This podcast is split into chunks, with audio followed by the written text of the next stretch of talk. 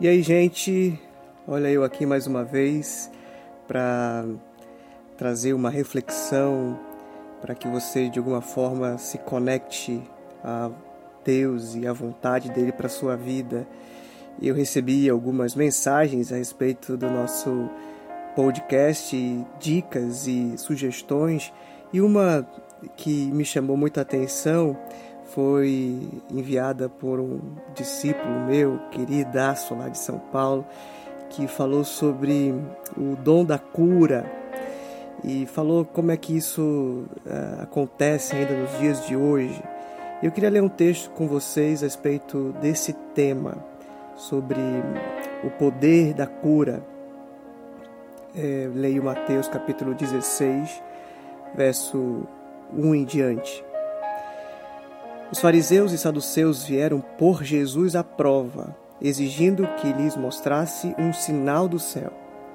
Ele respondeu: Vocês conhecem o ditado: céu vermelho ao entardecer, bom tempo amanhã. Céu vermelho e sombrio logo cedo, mau tempo o dia todo. Vocês sabem identificar as condições do tempo no céu, mas não sabem interpretar os sinais dos tempos. Pedem um sinal porque são uma geração perversa e adúltera, mas o único sinal que lhes darei será o sinal do profeta Jonas. Então Jesus os deixou e se retirou. Bem, esse texto é um texto riquíssimo, fala de dois sinais Jesus faz uma comparação do sinal e das percepções, das coisas que têm um significado, as coisas que apontam para uma realidade, e também está falando do sinal milagroso que eles esperavam, né, de um milagre. Eu sempre digo que Jesus não fazia milagre, ele não era um santo milagreiro, ele fazia sinais. Tudo que Jesus fazia era para apontar para uma realidade muito maior do que a coisa em si. Ele transforma a água em vinho, e isso tinha a ver com a, a nova ordem, a nova aliança, a aliança do sangue. As pessoas não purificariam mais uh, para estarem é, bem para uma cerimônia, para um evento, para um encontro ah, com águas da purificação, por isso que ele transforma a água da purificação que ficava à porta da casa, para que aquilo não fosse mais o símbolo da purificação, mas o sangue, o vinho. Né? Então, é, existe uma, uma é, compreensão que Jesus não fazia a água em vinho para alegrar as pessoas simplesmente, não era para se exibir, não era uma forma de até mesmo mostrar que ele tinha o poder, mas tinha, claro, que um poder e uma, uh, e uma decisão no coração dele de que ele tivesse um, um motivo é, espiritual, que as pessoas entendessem algo a partir daquilo, né? quando ele dá a vista ao cego lá em João capítulo 9, logo na sequência ele fala: Eu sou a luz do mundo. Então nada disso é por acaso, ele não fazia um sinal para se exibir.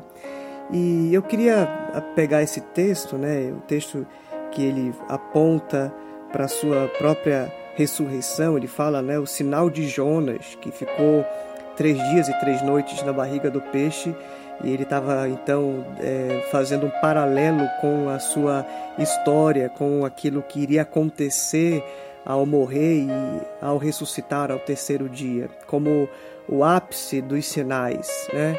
Eu é, vejo algumas pessoas falando sobre a, a, a necessidade que, que tem de Deus se provar e Deus se revelar através de é, feitos miraculosos, né, de uh, uma perna crescer, ou uma mão mirrada, ou uma pessoa que era paralítica voltar a andar. E a compreensão do Evangelho é que isso é, acontece, eu creio que ainda hoje isso é possível acontecer, uh, mas isso não é o que legitima a presença de Deus. Isso não legitima ah, que Deus eh, precise se provar para ninguém. Né? É claro que Deus continua curando e Ele usa quem Ele quer. Eu não creio que exista é, um curandeiro, uma pessoa que faça milagres uh, e você tem que ir a ela para que o milagre aconteça. Né? O milagre acontece no seu quarto. O milagre não acontece no palco, o milagre não acontece uh, diante das câmeras. O milagre acontece no secreto. O sinal de Deus para sua vida, da sua fidelidade e da sua é, soberania, ele pode ser muito bem no discreto, no secreto. E às vezes as pessoas ficam com essa expectativa, né? E, e às vezes isso faz é, que, que, a, que a nossa geração seja uma geração muito mimada, muito infantilizada, porque fica nessa expectativa e quando Deus não cumpre ou não dá os seus sinais ou não faz aquilo que a gente pede e da mesma forma que a gente crê, a gente também descrê, né? A gente começa a duvidar e a fé fica muito vulnerável quando a gente é, baseia a nossa experiência com Deus nas experiências de cura, né? naquilo que Deus pode fazer por mim. E na hora que Ele não faz por mim, é, eu fico decepcionado, eu me fragilizo, eu abandono Deus. Né? Então, isso é um, uma coisa uh, que é muito recorrente no nosso tempo. As pessoas buscam, procuram e ficam nessa barganha com Deus.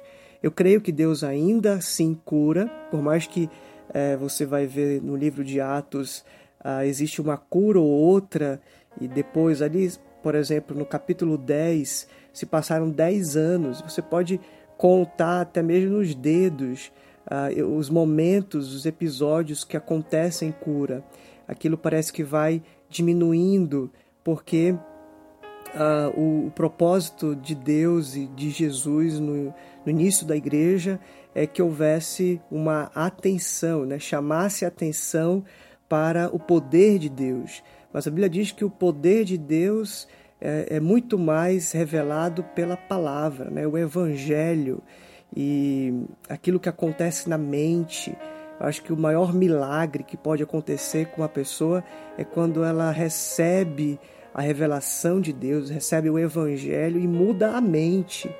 A gente chama isso de metanoia. Né? A pessoa tinha o um pensamento e ela muda a sua consciência, as suas percepções, a sua visão de mundo. E isso é um milagre, é uma coisa extraordinária que pode acontecer na vida de qualquer pessoa. E quando você olha para o livro de Atos, você vê essas ocorrências diminuindo, porque a, a palavra e o evangelho e a mudança de mente, a transformação, ela é a protagonista, né? é ela que legitima a presença de Deus. E se você olhar uh, até uh, pessoas que eram uh, cheias de, uma, de um poder é, místico, como o Simão é, de Atos e outros que, que aparecem na história, não só da Bíblia, mas também na nossa história da humanidade que curam, curam em nome de uma divindade, curam em nome de um poder superior, curam em nome de uma entidade outra. Então, essas curas, até a besta né, do Apocalipse cura, ela é, tem esse poder. Né? E isso não é, é o, o que Deus diz que a gente tem que procurar, né? não, não é ficar atrás dos curandeiros, porque isso é cilada. Ficar atrás de quem cura, ficar indo, é, procurando, já que eu tenho um problema ah, na, no meu corpo, então eu, eu não quero saber se é de Deus ou não. Eu quero é que aquilo resolva, que aquilo ali passe. E aí você pode ser atraído a ir para filas é, de igrejas que exploram a fé das pessoas e, e até mesmo prometem uma coisa que não cumprem, que colocam uma pessoa lá na frente para dizer um testemunho incrível, quando na verdade é só para iludir, é uma miragem, é uma ilusão que é, se coloca como uh, forma de fé, de atrativa no coração da massa. Então isso é muito perigoso. Quando Jesus foi questionado e posto à prova, como diz o texto aqui, uh, o resultado foi que ele não mostrou nenhum sinal. Ele, inclusive, fez o contrário, né? Ele falou do sinal de Jonas, falou que a ressurreição é o sinal por excelência, né? E, e no final diz Jesus deixou eles ali e se retirou. Então eu, eu não creio que no nosso tempo Deus precise ficar se provando para ninguém. Ele já deu Jesus, ele já deu a palavra, ele já tem feito transformações na mente das pessoas. E se ele quiser curar e quiser ressuscitar uma pessoa, ele vai fazer isso, porque ele é Deus, não há limites. Deus é poderoso para fazer infinitamente mais do que a gente pode imaginar. A minha preocupação, a minha questão aqui é quando hoje em dia você começa a ver movimentos chamados de avivalistas, que pessoas é, promovem cura e fazem aquela coisa toda, né? Filas e mais filas, pessoas procurando uh, e, e vão atrás agora do curandeiro e não mais pelo motivo que é o próprio Jesus. Não há mudança de mente, não há entrega, não há renúncia, não é uma busca legítima pela pessoa de Jesus.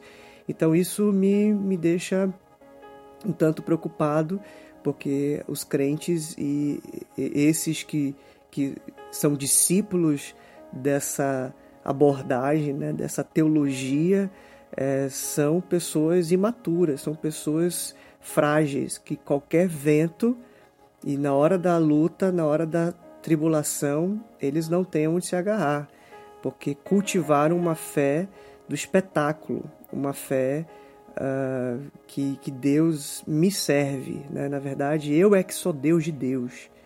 Então eu queria deixar essa nossa reflexão aí como forma de advertência e de, de encorajamento, né? E eu creio que Deus faz, Ele usa inclusive a medicina para isso. Eu tenho como experiência é, curas e já vi pessoas, eu mesmo já orei por pessoas que foram imediatamente curadas, porque Ele é que cura, né? Deus é que cura. Ah, assim também como eu já orei por pessoas que morreram, então, é, não está em mim este poder, está na soberania, na vontade de Deus. E quando a gente é, busca a Deus, essas coisas acabam sendo consequências, né? Nós não fazemos jejum para que Deus mude de ideia. Nós fazemos jejum porque nós queremos ter tempo com Ele, tempo de qualidade, de busca, né, de entrega, de renúncia, não para barganhar, então eu não oro pedindo é, cura para como uma condição para minha fé. Eu oro pedindo a presença dele, pedindo forças, pedindo que ele me ajude a enfrentar qual, é, qualquer que seja a situação. Né? O próprio apóstolo Paulo, que é, tinha experiências de cura, ele mesmo tinha o espinho na carne. Quando ele orava, Jesus né, respondia para ele: Minha graça te basta. Então, não, não fique é, dependente, mas creia que Deus tem para você a sua presença, as suas respostas, as suas formas de agir. E eu penso que às vezes não ser curado é uma espécie de cura. Saber conviver com a sua dor, saber conviver e superar para além daquilo que se mostra no seu corpo, na sua vida, é uma demonstração ainda superior de fé. Né? E eu uma vez orei por uma pessoa esquizofrênica e ela continuou esquizofrênica. E Deus me falou: a cura para essa pessoa e para a família e para a igreja é continuar desse jeito. Então, que a gente se é, encha de convicção, de fé e de expectativa que Deus pode, que Ele faz e que a gente tem que apenas confiar no poder dele e não ficar correndo atrás de milagre, porque ele é o próprio milagre. Jesus é o próprio milagre. Creia em Jesus, confie em Jesus e você não será decepcionado.